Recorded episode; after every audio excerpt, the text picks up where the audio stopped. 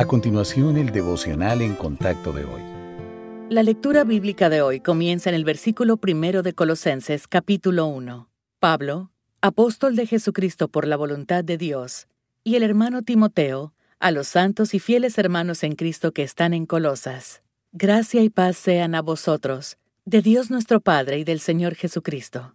Siempre orando por vosotros, damos gracias a Dios, Padre de nuestro Señor Jesucristo, habiendo oído de vuestra fe en Cristo Jesús y del amor que tenéis a todos los santos, a causa de la esperanza que os está guardada en los cielos, de la cual ya habéis oído por la palabra verdadera del Evangelio, que ha llegado hasta vosotros, así como a todo el mundo y lleva fruto y crece también en vosotros, desde el día que oísteis y conocisteis la gracia de Dios en verdad, como lo habéis aprendido de Epafras, nuestro consiervo amado, que es un fiel ministro de Cristo para vosotros, quien también nos ha declarado vuestro amor en el Espíritu.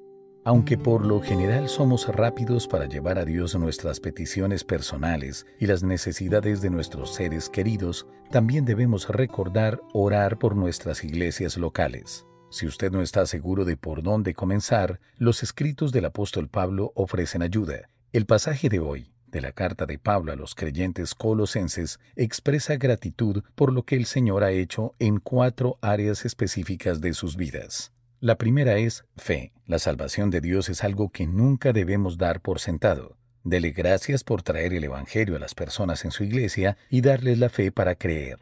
La segunda área es amor. Pide al Señor que aumente el amor de unos para con otros, para que puedan responder tanto dentro como fuera de la iglesia de la misma manera que lo haría Cristo. La tercera es esperanza. Ore porque la esperanza del cielo sea el enfoque de ellos, más que los placeres fugaces y los valores de este mundo. La última área es verdad. Alabe al Señor por el Evangelio que ha sido proclamado en su iglesia pida que dé fruto y aumente para que más personas entiendan su verdad y reciban la gracia de Dios. Convirtamos en un hábito, quizás los domingos, pasar un tiempo en oración por nuestra iglesia y por el pastor, pidiéndole a Dios que lleve a cabo su voluntad por medio de ellos.